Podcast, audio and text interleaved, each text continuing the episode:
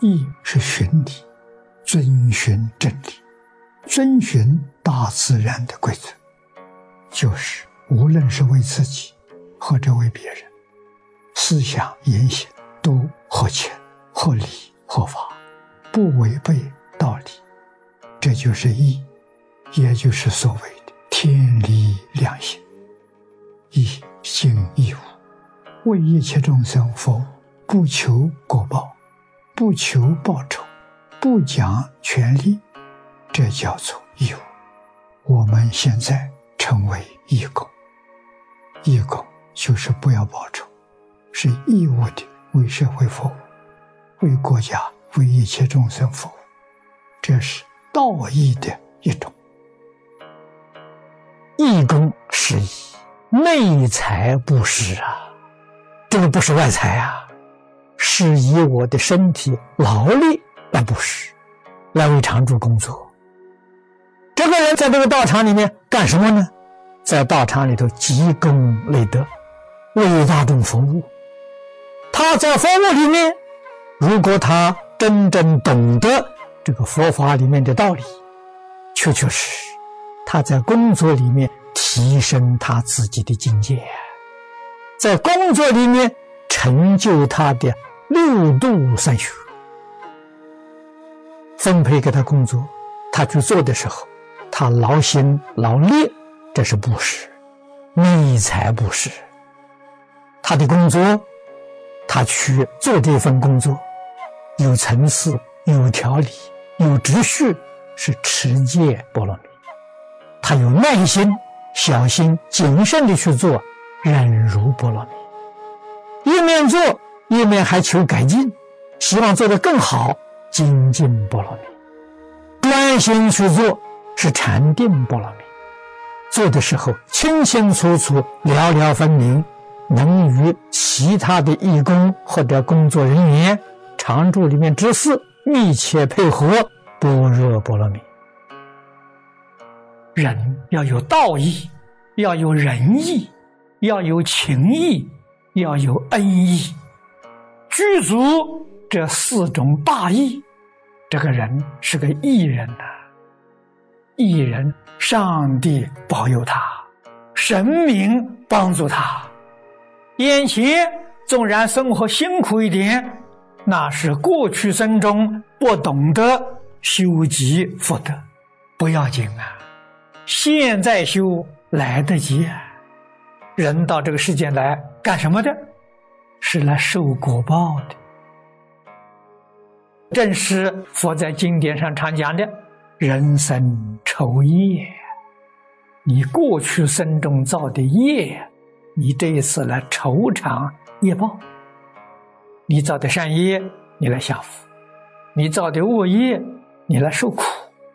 一生。”都为命运主宰，你还能有什么作为呢？了凡先生在这种环境里面生活了二十多年了，以后遇到云谷禅师，云谷禅师给他讲了一番大道理啊，什么道理呢？消灾祈福之道。佛是从布施修来的，从持戒修来的啊，于是。积积福德，我们就明了它的内容。布施是舍己为人，牺牲奉献。佛法里面讲布施供养，对象要是越广大，你的福报就越大；时间越长，那你享福的时间就越久。我们要修像佛那样的大福德。佛的对象广大，我们在《华严经》上看到：“尽虚空变法界，一切刹土众生，是佛修福的对象，是佛修布施供养的对象，是佛修持戒的对象。持戒怎么也为他们修的？没错，持戒就是自己做个模范呐。”自己做个好样子给他看用这个好样子来供养一切众生。我来到这个世间不是为自己的，是为众生的。所谓义人，义是什么意思？义是义务啊，尽义务啊，为一切众生服务的，不求果报的，不求回报啊。要求回报，那就不是义务了，那是商业行为，不求回报。中国古人讲义气，受人滴水之恩呐，常思涌泉为报啊。现在在这个社会，找有这种观念的人没有了，找不到了。这个社会也能没有灾难呢？社会的人。都不易，我们怎样帮助他？我们要讲义，要行义，心里要存义，做出道义、仁义、情义、恩义的形象，就是帮助社会，就是广度众生，做出样子给人看了。施恩不求报啊！我不是给别人恩惠。绝对不能有希求别人报答的念头。你有希求报答的念头，你的心不清净，那么你修的这不是功德，是福德。有希求心是轮回心，没有希求，决定不求报答。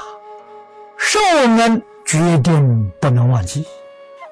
我受别人的恩德，我一定要报答。别人受我的恩德。忘得一干二净，这是正确的。在这个世界，你看看所有宗教典籍里面都赞叹艺人是为一切众神所尊敬、所赞叹的艺人。这个人有义气，我们常讲于人有恩、有德、有情、有义，道义侠义。我们看看其他宗教典籍，对于道义之人、仁义之人，你看赞叹的有多少？那么由此可知，人之最可贵的，是要在这一生当中修习道德，这个重要。我们这一生没有白来，这一生没有空过。如果团体所有人都能明白义理。能守住重义轻利的原则，能把父子有亲这种爱表现在上级跟下级的关系当中，就会彼此互相怜爱、包容、关怀、照顾，互助合作，共存共荣。团体的每一个人尊重团体、爱团体，不毁谤、不伤害团体，这就是。有道义的团体，这样的团体就能给世人做行义的好榜样。心里存义，做出道义、仁义、情义、恩义的形象，来影响社会，广度众生，让众生回归道义。这就是现代能尽义务的圣贤君子。